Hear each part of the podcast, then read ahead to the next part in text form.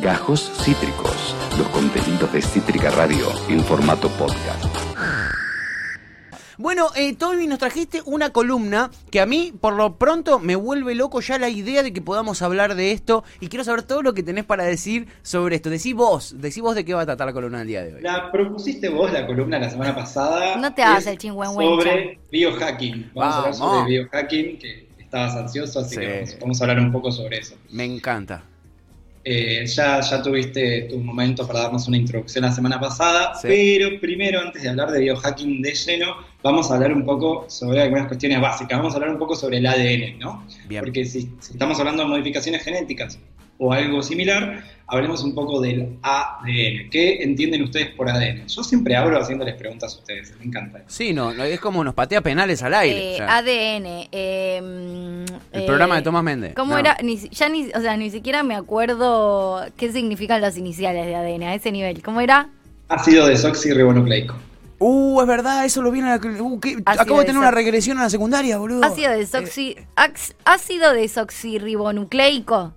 Perfecto. Bien. Es que lo- en algún momento lo supe. Claro, Igual me lo estaba olvidé. escondido en algún lugar de tu ¿Viste? cerebro. Eh, sí, yo, es el, es el, ¿cómo vendría a ser? Eh, eh, eh, no sé, amigo, no sé Es- cómo describirlo. Mira, lo ignorante que soy. Es el ADN que Es como el ADN, ¿viste? Es, es- Nosotros, es como ver, eso. cuando hablamos de ADN de algo, cuando hacemos, no sé, decimos el ADN de esta mesa, digamos, es una buena madera, digamos, ¿no? Sí. Nosotros cuando decimos que el ADN de, de- de algo es una información intrínseca muy, muy eh, descriptiva del objeto del que estamos hablando. El ADN de algo es eso, es, un, es material genético, es eh, el compendio de información más grande que tenemos en nuestro cuerpo, en nuestras células, y contiene las instrucciones genéticas eh, utilizadas para el desarrollo y el funcionamiento de cualquier organismo vivo e incluso de eh, algunos virus. Sí. Eh, el ADN es el responsable de la transmisión hereditaria. También está este banco de información que tenemos dentro de nuestras células se va transmitiendo generación en generación. Sí. Eso es, en reducidas palabras, el ADN. Es un banco de información que hace que nos podamos desarrollar y sostener la vida con el funcionamiento de, de nuestros, de nuestras células. Perfecto. Eh, nuestro ADN contiene mucha información, como dijimos, esta información está codificada a través de cuatro componentes químicos. Ajá. Adenina, timina, citosina y guanina. Estos cuatro en combinaciones eternas, A, T, C, G, eh, describen el ADN de las células. Bien. Nosotros para eso utilizamos esta secuencia larguísima de cuatro letras que se van repitiendo en un orden específico para cada organismo. ¿no?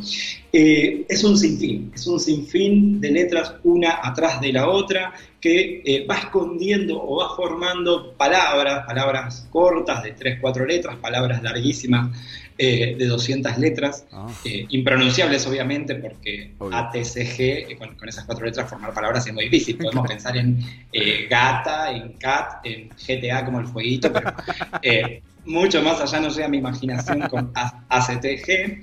eh, pero nada, bueno. para interpretar esta- estas palabras impronunciables, para interpretar este código de, de cuatro letras, tenemos algo que podemos decir que es también como un código, un código genético, que nos permite transformar esas letras, esas palabras, en moléculas. Una de las funciones principales del ADN en nuestras células es eh, almacenar esta información para permitirnos generar eh, otros componentes, construir a partir de esa combinación de letras eh, proteínas, aminoácidos para formar proteínas, moléculas de ARN y un montón de cosas. Dentro de nuestras células el ADN nos permite que, esa información se transforme en otros componentes nuevos. Y eso es pasar de la información a la función. Bien. Eh, no sé si, eh, hablando del ADN como un banco de información infinito, eh, no se les ocurren algunas ideas.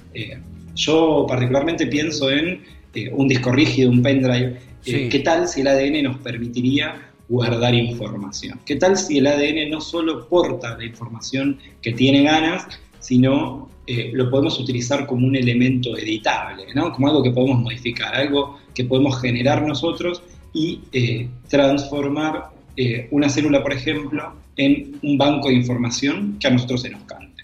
Bien. Esto es algo que, que se escucha y que se, que se trabaja. eh, y que nos permite introducirnos en lo que es la edición del material genético, modificaciones en el material genético.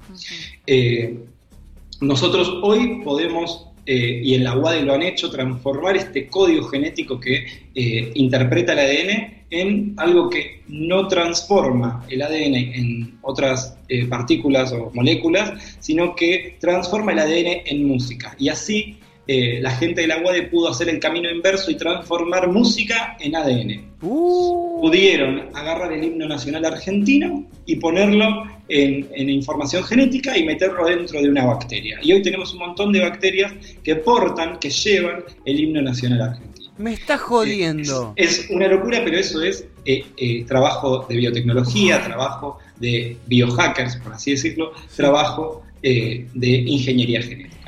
Pato, Pato, no sé si se nota, perdón, no sé si se nota tanto por la cámara, pero cuando lo ves en vivo tiene una cara de nene de 5 años viendo tipo en, en la juguetería. Estoy, estoy, estoy en la juguetería. Viendo en el cine una peli de Disney. Y mi mamá me dijo que algo puedo comprar esta vez, entonces no sé, no sé por dónde arrancar. No la sé por cara dónde arrancar. de Pato es espectacular. perdón, amigo, que te interrumpo con mi obnubilación. Pero bueno, nada, se pueden lograr cosas que, están muy locas y que están al alcance de la ciencia moderna, ¿no? Eh, así como transformaron este código genético en algo que eh, nos entrega música a partir de material genético, pudieron escuchar, por ejemplo, cómo sería la música, cómo se escucharía el virus del HIV. Entonces, pudieron obtener sonido a partir del virus de HIV y escuchar cómo suena esta configuración genética del virus de HIV. Entonces, eh, nada, parece loco o parece una boludez, pero a través de, uno de nuestros sentidos podemos eh, eh, acercarnos a algo tan eh, creepy como es el HIV. es, increíble. El ADN la cura, y la cura del HIV ¿La cura del HIV? La cura del HIV ya está. Ahora vamos a ir con eso. Ya está y no la quieren. Ya está y no la quieren. Que en el biohacking hay, hay, hay, hay, un tema ahí, ¿eh? Quiero, eh, quiero, quiero esta información. ahí. vamos con eso. Ahora estamos viendo un par de, de, utilizaciones de modificación genética un poco sencillas que no se meten adentro del cuerpo de los seres humanos, que no se meten en la biología humana a querer modificar cosas, pero ahora vamos a eso. Dijimos que el ADN maneja muchísima información y que eh, nos sirve para transmitir esta información de eh, ser humano a ser humano, por ejemplo, de o de organismo vivo a organismo vivo eh, de forma hereditaria, ¿no? De generación a generación. Esta célula que maneja muchísima data eh, puede ser intervenida por un virus, por ejemplo. Esta célula puede ser intervenida por un virus que eh, causa mutaciones genéticas, que nos cambia un poco el ADN y eso es un problema. Pero así como un virus puede cambiar nuestro ADN, los biohackers también lo pueden hacer. Eh, eh, vos hablaste, Patorre, la semana pasada del CRISPR, que es una técnica que nos permite modificar el ADN. Es conocida como la técnica de las tijeras moleculares, de las tijeras que, pueden cortar el ADN, cortar y pegar eh, distintos pedazos de información genética para ir transformando esta cadena de ADN en algo que nosotros queremos. Podemos introducir genes, podemos eh, curar enfermedades, podemos hacer un montón de cosas a partir del CRISPR y de eh, otros tipos de herramientas parecidas que van evolucionando a lo largo de los años. Esto viene ya desde 2012. Sí. Pasa que el biohacking no solo se define como esta actividad eh, de modificación genética, de ingeniería genética o del laburo de la biotecnología por sobre la información genética humana, sino que el biohacking tiene otras aristas. El biohacking también es una corriente de pensamiento que quiere acercar la ciencia o la biología a las personas, eh, no sé, con la introducción de dispositivos o chips eh, subcutáneos o en, el, interior de nuestro organismo que nos permitan obtener nuevas competencias, que el alcance del ser humano sea más allá de lo que está previsto. Por ejemplo, eh, biohacking también puede ser introducirse un chip abajo de la piel de la tarjeta SUBE entonces, en vez de utilizar la tarjeta SUBE, yo apoyo mi mano en el bondi y viajo. Y eso es una capacidad nueva para el ser humano. Y eso también es biohacking. Entonces, cuando hablamos de biohacking, no solo hablamos de modificaciones genéticas, sino que también hablamos de eh, otras cosas que eh, mejoran nuestra calidad de vida o que cambian funciones del ser humano y, que generan estos superhumanos o estos humanos invencibles o estos humanos que quieren la vida eterna. El biohacking es complejo porque eh, está todo el tiempo rozando éticamente con un precipicio eh, de caer en eh, no sé, los superhumanos del nazismo, Claro.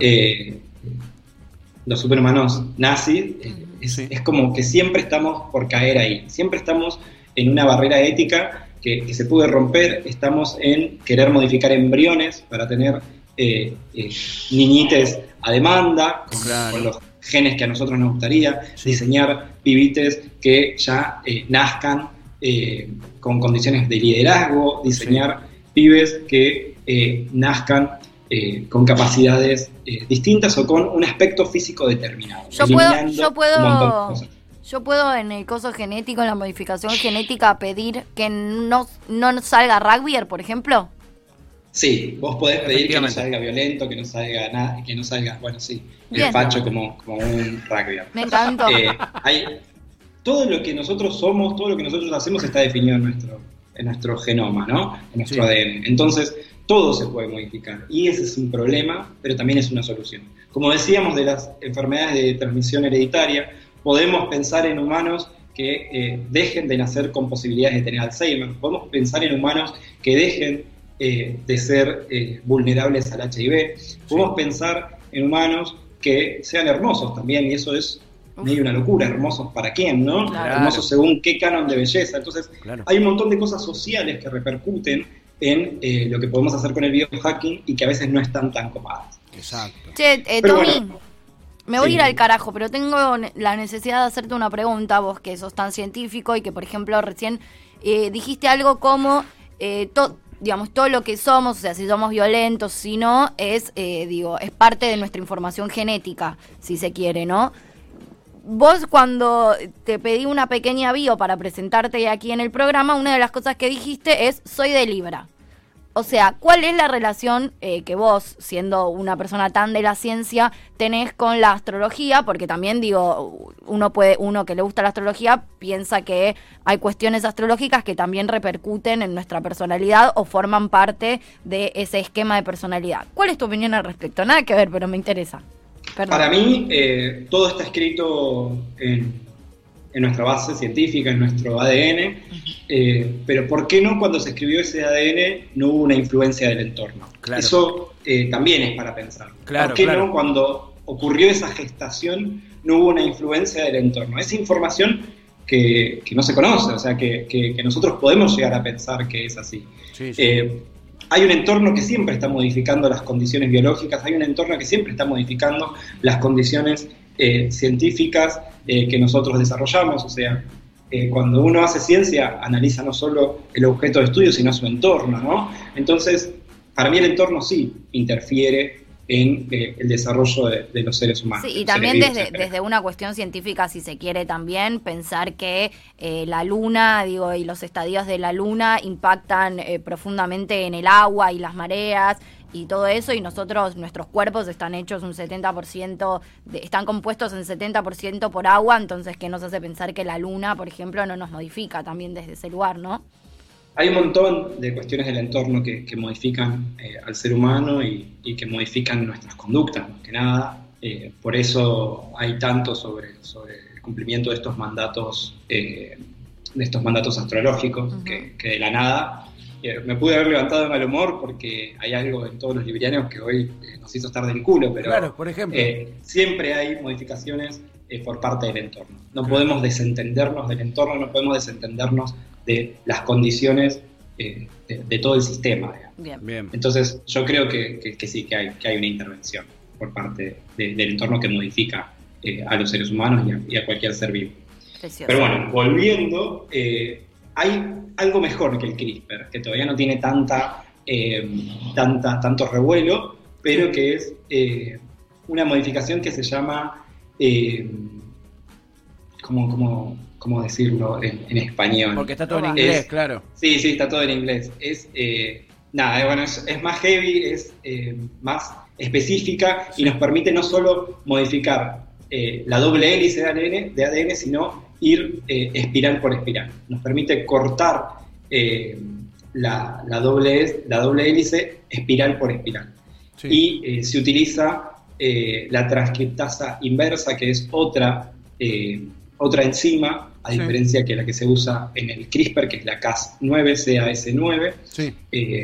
Pero bueno, nada, es, es más específica, más precisa y eh, se puede llamar, no sé, edición de calidad. Es una edición de calidad, no es CRISPR, sino que es una edición de calidad Bien. de nuestro ADN. Perfecto. Esto está trabajándose desde hace muy poco y eh, nos permite corregir causas genéticas de muchas enfermedades, desde la ceguera hereditaria hasta enfermedades degene- degenerativas, pero también nos permite, como el CRISPR, modificar embriones para que los bebés nazcan libres de enfermedades, como decíamos antes, o ya yéndonos un poco más allá de la barrera ética, modificarlos a gusto y piacere eh, físicamente eh, o hasta ideológicamente. Podemos, como decía antes, pensar en pibes que nazcan preparados para ser líderes. Entonces, qué- vos qué pensás de- ¿Qué pensás de eso? Porque es raro, siento como que, obviamente es fascinante en términos científicos, pero suena medio como que mañana vamos a ser todos robots, ¿no? Y que hay una persona que va a decidir sobre un montón de factores que hasta ahora eh, son,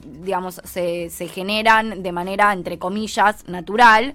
Eh, es raro, no sé. Sí, por, por eso eh, la otra parte del biohacking es muy importante, esto de querer llevar esta, eh, eh, esta tecnología o el aprovechamiento de estas tecnologías Exacto. a todos y a todas, ¿no? Exacto. Esto de que la biología esté al alcance de las manos de cualquiera.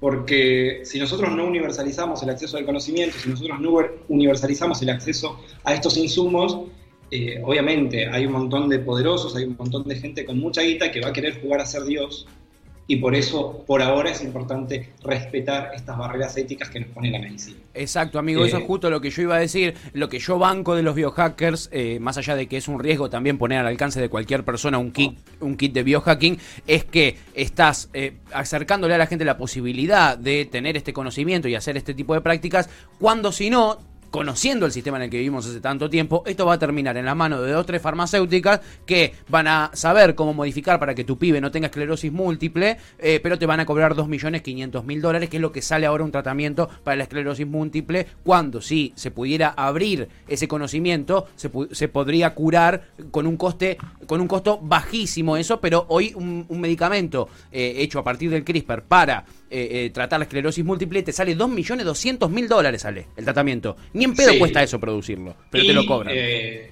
y, y nada, o sea, ni en pedo cuesta eso producirlo, obviamente. Obvio. Pero sí cuesta eso el acceso a la información. Exacto. Y nosotros recién hablábamos de que las células y nuestro ADN es un banco de información infinito. Nosotros podemos pensar en meter una biblioteca entera de más de 10.000 ejemplares en 0,01 gramos de ADN. La célula puede guardar muchísima información. Y si nosotros podemos esta tecnología socializarla, estamos socializando el acceso a la información y estamos socializando eh, el acceso a eh, nuevas prácticas médicas o nuevas prácticas biológicas que nos pueden ayudar a mejorar nuestra calidad de vida. Entonces, lo importante del biohacking, como decías recién vos, es que, bueno, tal como está la cosa, algo anda mal, porque nosotros podemos tener en manos de una persona que no tiene conocimientos de laboratorio un kit de biohacking que puede salir mal y esa persona se puede hacer daño. Como Sí. ya pasó, hay evidencia de que esto pasa. Claro. Entonces, ¿cuál es el primer paso a dar para que esta información esté al alcance de todos? Bueno, ya lo hablamos en columnas anteriores y es poner eh, una universidad en cada barrio, es poner eh, eh, un docente o una docente científica en las universidades bancada por el Estado para que pueda eh, capacitar a nuestra población, para que pueda generar eh, esto de que, de que las primeras generaciones de cada familia tengan universitarios de, de primera generación, o sea, que, que haya universitarios de primera generación en, en todas las familias. Es algo que eh, en la Argentina ahora lo tenemos más naturalizado porque tenemos un proceso con las universidades públicas que ya eh, lo venimos hablando, que es muy zarpado, pero que en el mundo hace falta. Sí. Sin ir más lejos, en Chile hubo una revuelta porque también tenemos eh, educación paga que, que no está muy buena y en muchos países de Latinoamérica todavía tenemos eh, educación eh, arancelada. Entonces, Exacto. el primer paso es ir por eso, por la universi- universalización del conocimiento, por hacer llegar a cada pibe, a cada piba la información para que puedan ellos tomar decisiones. Porque si estamos hablando de modificar el cuerpo, de modificar genéticamente a los seres humanos, tiene que ser claramente una decisión de, de cada uno, una decisión eh, individual, someterse o no someterse a esos cambios, pero tiene que ser una decisión libre. Para que la decisión sea libre tenemos que contar con la información necesaria. Totalmente. Eh, si no, somos muy manipulables y eh, los poderosos ya están en el tema biohacking. Exacto, exacto. Hay si no- millonarios que son líderes de biohacking Sí. y que inducen ideas que a veces no son las correctas, sino que son las que van para sus propios intereses. Exacto. Si bien La Eh, tecnología está avanzando un montón y está buenísimo hablar de esto porque, eh, nada, el ser humano tiene capacidades y puede desarrollar capacidades nuevas todo el tiempo y Sí. profundizar en eh, lo que estamos hablando, modificar el ADN, que hace unos años parecía una locura, pero que desde 2012 se afianzó el CRISPR Sí. y que avanza, avanza para cerdos eh, que, no, que no contraen enfermedades, avanza para eh, eh, un montón de organismos que en, en algún punto están mejorando la producción o están mejorando eh, la calidad de vida de, de un par de ricos. Exacto, Pero, amigo. con el desarrollo de, de una educación justa, eh, yo creo que vamos a poder desarrollar a toda la población. ¿no? Si no, si no lo ponemos al alcance de cualquier persona, el riesgo que corremos para mí es mucho peor porque es el de una superélite. En vez de una superpoblación mundial con eh, eh, gente modificada eh, en su ADN, vamos a tener el riesgo de una superélite. Vamos a, ese es el riesgo que corremos, ¿entiende? Ese, Y aparte vamos a tener, imagínense, si estamos hablando de alargar la- el, el tiempo de vida de estos humanos invencibles, de estos humanos Exacto. Imagínense un mañeto inmortal, ¿no? Es- ah, exacto, O eso es lo que voy. esperando que se muera y, y de repente eh, puede tener con sus millones al alcance eh, la puerta hacia la vida eterna. Por ahí esto es un poco de ciencia ficción, Pero no tanto, ¿eh? es un poco un reflejo de la realidad. Exactamente. ¿Saben quiénes serían los que vivirían eh, 300 años? Eh, nosotros claramente no. Serían estos rugbyers que estamos criticando que tienen mucama, que tienen la guita para acceder a este tipo de tratamientos. Esa es la gente que viviría 300 años, que no tendría problemas de salud porque su ADN fue editado, mientras los pobres en las villas cagándose de hambre y viviendo 40, 50, 60 años eh, como, como hoy en día. Eso seguiría pasando. Por eso es importante charlar un poquitito de estos temas. Yo recomiendo, o sea, hay un montón de documentales y, y- y información, Hay ¿no? una serie. Hay una, pero hay una serie en Netflix que pueden ver que se llama Sí. Antinatural, que es muy, muy práctica y muy piola. Y lo- casi todo el mundo tiene Netflix, por lo menos clase media, media alta, eh, eh, tienen, tienen. Los que escuchan este Y programa, si no, lo su mayoría tienen. el título en, en la web, que lo van a encontrar de forma gratuita. No queremos promover acá Exacto. esas cosas, pero está copado que puedan acceder también a los contenidos sin tener que pagar. Torrent y Corrientes pueden ir por ahí y lo encuentran antinatural o unnatural, se llama ese documental, que es muy, muy práctico, es no, no tiene tanto vocabulario científico, quizá es, es fácil de entender para cualquier Bien. persona. Che, Topo tiene una pregunta interesante, A ver. cortita. Dice, medio conspiranoico yo, pero lindo cuando en una entrevista de trabajo con el vaso que te dan agua, te hagan un estudio genético y no te den el laburo porque tenés determinados genes, ¿no? Ah, bueno.